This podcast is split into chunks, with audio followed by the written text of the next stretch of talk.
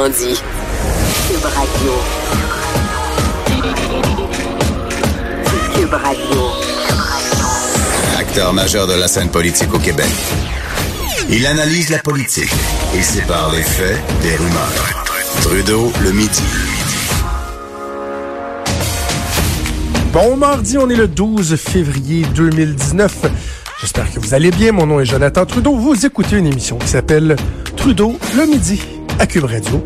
Merci d'être là. Merci d'être présent, de nous écouter, de nous faire part de vos commentaires. Vous pouvez le faire euh, par la messagerie texte 187 Cube Radio. On aime ça vous lire. On le dit pas assez souvent, mais on aime ça vous lire. Euh, jour de tempête. Tempête qui va commencer euh, ce soir. Selon votre région du Québec, vous allez être plus ou moins euh, fessé par la tempête. Ici, dans la région de Québec, on nous promet toute une mornif avec un, quoi, 30, 40 cm facile. J'imagine, j'imagine qu'il se trouvera une panoplie de gens pour dire que non, non, non, il n'y a pas vraiment de tempête dans les faits, puis qu'on est donc bien fait, fait pas fort et fragile s'il y a des écoles qui ferment. Des avertissements qui sont donnés aux gens de rester à la maison, par exemple. J'imagine que ce sera encore une fois euh, le cas, les gens qui vont se plaindre du fait que euh, des gens reconnaissent qu'une tempête, c'est une tempête. Parlant de tempête, tiens, pour faire un excellent lien. SNC-Lavalin, oh là là là, quel dossier difficile pour euh, Justin Trudeau. Dès euh, la semaine dernière, lorsqu'il y a eu euh, la première salve du Globe and Mail, le premier article qui a été publié, je disais, entre autres, avec Mario Dumont à LCN, je disais pas mal convaincu que ça va être la plus grosse crise à laquelle le gouvernement Trudeau aura fait face clairement, euh, le temps euh, me donne raison. Là. Il y a tous ceux qui pensaient ça, le temps nous donne raison parce que c'est très, très, très difficile. Très, très, très difficile. Et euh, je le répète, ce qui fait mal au gouvernement Trudeau, c'est qu'il y a toujours des éléments qui se rajoutent. Et c'est souvent ça. Lorsque vous avez un, dossier problématique, s'il y a une nouvelle qui sort, elle est pas, elle est pas bonne pour vous, elle est, elle est pas favorable. Bon, ça vous fait mal, vous subissez un certain dommage, mais à partir du moment où il n'y a pas d'éléments nouveaux, comme un feu qui manque d'oxygène, ben euh, forcément, ça s'éteint euh, de sa belle mort. Oui, ça va laisser certaines séquelles, mais au moins, vous réussissez à, passer à autre chose. Mais là, dans le cas de cette affaire-là, depuis le début, il y a des angles nouveaux. C'est comme des couches qui s'ajoutent. Le premier point, et je vais revenir dans quelques instants parce que je trouve qu'il est fondamental, c'est la pertinence ou non de euh, d'intervenir pour aider SNC Lavalin. Est-ce que le gouvernement devrait faire? Est-ce qu'il est dans son droit de le faire? Ça, c'est le premier point. Mais là, ensuite, il y avait toute la question d'ingérence politique. Est-ce que euh, le gouvernement Trudeau a fait des pressions indues sur sa ministre de la Justice, Jody Wilson-Raybould? C'était un autre angle. Ensuite, a-t-elle été dégommée à cause de son refus euh, d'obtempérer, si on veut, d'écouter si on fie aux rapports qui ont été faits, d'écouter les doléances qui lui étaient faites par le cabinet du premier ministre. Ça, c'est une autre couche. Ensuite, pardon, il y avait le silence de la ministre. Il refusait de dire, ben non, vous savez, c'est pas vrai, on, on m'a pas, pas demandé quoi que ce soit, j'étais libre de prendre les décisions euh, que je jugeais nécessaires. Ça aussi, ça fait mal. Et là, ensuite, bon, il y a eu les, les, demandes des conservateurs, du NPD, demande d'enquête, que, commissaire à l'éthique qui a euh, accepté cette demande-là. Et là, ensuite, on nous dit, ah, le gouvernement est en train de voir si on peut euh, passer outre le secret professionnel. Parce que, bon, elle était procureure générale, la, la, ministre de la Justice. Elle est tenue au secret professionnel par rapport à ces discussions qu'elle a eues avec le cabinet du premier ministre. Et là, on se réfugiait derrière ça pour dire, ah, mais même si on voulait, on peut pas vous en parler. Ce qui c'est de la bouillie pour les chevaux, voyons donc. Si effectivement il y avait rien, ben, il y avait juste à nous le dire, euh, euh, à donner l'heure juste, puis il n'y a pas personne qui en aurait tenu rigueur. C'était juste de dire, ben, on en a déjà parlé, mais bon, euh, je me suis fait dire que j'étais libre de... Bon, bref. Alors, il y a toujours du nouveau. Hier aussi, il y avait euh, un député libéral, hein, Wayne Long, député du Nouveau-Brunswick, du Nouveau-Brunswick, qui euh, lui-même a dit, ouais, je pense que ça prendrait une commission parlementaire pour aller au fond des choses parce que c'est suffisamment préoccupant ce qui nous a été soumis. Et là, euh, aujourd'hui,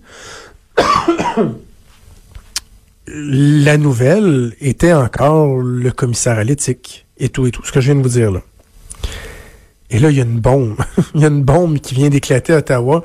Il y a à peine, quoi, une trentaine de minutes de ça.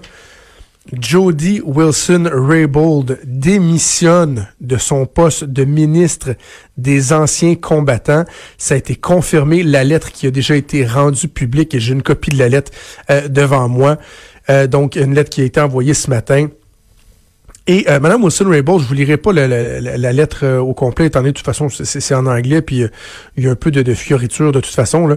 Mais ce qui est important, c'est la première phrase. Elle dit « With a heavy heart », donc avec le cœur lourd, que je vous écris pour vous offrir ma démission à titre de ministre des Affaires de, aux anciens combattants. Et ensuite, bon, elle remercie tous les Canadiens, en particulier les résidents de sa circonscription, Elle remercie les gens du ministère des Affaires euh, des, anciens combattants. Elle remercie son cabinet, les fonctionnaires qui ont travaillé pour elle. Et à la fin de la lettre, elle dit Je comprends que bien des Canadiens voudraient que je parle sur des sujets qui ont été abordés dans les médias au cours de la dernière semaine. Euh, je suis dans le processus d'obtenir conseil sur les sujets pour lesquels je pourrais légalement euh, parler, m'exprimer. Vous comprendrez que je traduis au fur et à mesure. Sur lesquels je peux euh, m'exprimer. Et euh, bon, elle dit qu'elle a engagé un, avocat pour la conseiller. Elle poursuit en disant encore merci aux Canadiens et euh, dit qu'elle va demeurer députée. elle ne semble pas, pardonnez-moi Matou, elle ne semble pas dire qu'elle se retire du Parti libéral, siégera pas nécessairement comme indépendante. En tout cas, si c'est ça, c'est pas clair. Mais on aura noté deux choses quand même. Le fait qu'elle ne remercie pas le premier ministre canadien, hein? C'est pas euh, ah, pour des raisons personnelles, j'ai décidé de me retirer. Merci de votre confiance, Monsieur le Premier ministre. Non, non, non, non, C'est plutôt froid. Il euh, n'y a pas d'amour perdu entre les deux. Et elle dit, elle informe le premier ministre, il faut, faut, bien comprendre, c'est une lettre au premier ministre, elle informe qu'elle-même a obtenu les services d'un avocat pour voir dans quelle manière elle pouvait s'exprimer. Donc vraiment, là, on n'a plus que jamais des raisons de croire que si Mme Wilson-Raybould pouvait s'exprimer, euh, on serait peut-être surpris de ce qui sortirait de sa bouche, ou certains diraient on serait pas surpris de ce qui sortirait de sa bouche. Je vous rappelle un principe qui, pour moi, était clair la semaine dernière. Lorsque le Globe and Mail sort avec euh, ce premier papier-là, ils n'ont pas de preuves physiques, de preuves tangibles. Il n'y a pas de copie de courriel, par exemple, euh, de, de, de vidéos. Il n'y a pas de traces qui ont été laissées de ces pressions-là que le cabinet du premier ministre aurait fait auprès de Mme Wilson-Raybould. Alors, ça prend, euh, un journal sérieux comme le Globe and Mail, ça prend des témoignages foutument crédibles pour que vous décidiez d'aller de l'avant et de publier ça. Et qui de plus crédible que Mme Wilson-Raybould elle-même? Je dis pas que c'est le cas, mais évidemment, la question, dès le départ, se posait et avoir la façon dont elle s'est comporter le silence qu'elle a maintenu. Et là, le fait qu'elle démissionne, ben, ça tend, en tout cas, à nous conforter dans cette euh, pensée, cette, hypothèse que Mme Wilson-Raybould aurait peut-être pu elle-même vouloir que la lumière soit faite sur les raisons qui l'ont euh, qui ont amené Justin Trudeau à la dégommer. Hein? Parce que souvenez-vous qu'elle a pris quand même pour son rhume. Hein? Le spin qui émanait d'Ottawa, c'était que euh, les collègues de Mme Wilson-Raybould trouvaient qu'elle n'était pas très efficace, qu'elle ne livrait pas vraiment la marchandise, etc., etc. Alors là, elle démissionne. Euh, va-t-elle parler? En tout cas, juste le fait qu'elle démissionne, ça fait un mal épouvantable au gouvernement de Justin Trudeau. Ce qu'on sait, c'est qu'il y a réunion urgence du cabinet euh, Trudeau cet après-midi. Il faudra voir ce qui va ressortir de là. Mais vraiment, ils sont vraiment dans le trouble, dans le gros, gros trouble.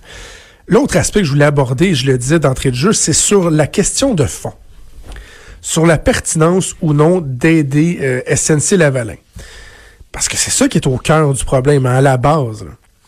Et j'ai l'impression, je ne sais pas, je parle avec des gens en coulisses, puis on dirait que je suis pas tout seul à avoir cette opinion-là, mais il y a comme un consensus médiatique, un consensus politique à l'effet que on doit absolument, absolument passer l'éponge sur ce que euh, SNC Lavalin a fait par le passé.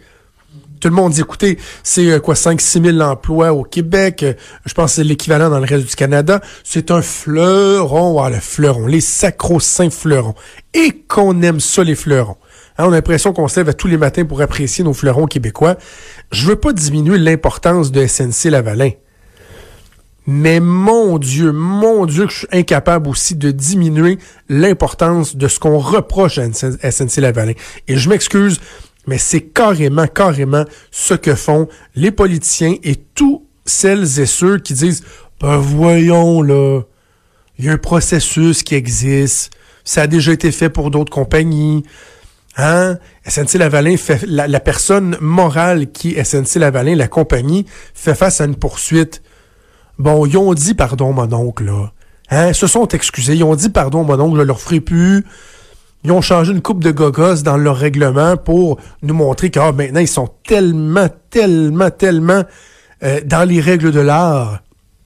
Même un exemple, on devrait les prendre, les citer en exemple, SNC-Lavalin, sur à quel point, là, euh, il y a des compagnies qui peuvent être tellement, tellement clean dans leur façon de faire. Ah, puis ils vont rembourser quelques millions aussi on va rembourser quelques millions. Ah, ça va sûrement leur faire très très mal de rembourser quelques millions. Je trouve que c'est de la foutaise. Mais ils sont où nos principes au Canada?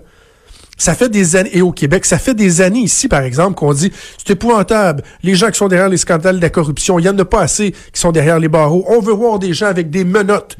On veut voir du monde à genoux, puis manger des peines de prison, même si on n'est pas sûr, mais dans notre tête, on est sûr qu'ils sont coupables. On veut qu'ils soient en prison. Let's go, let's go.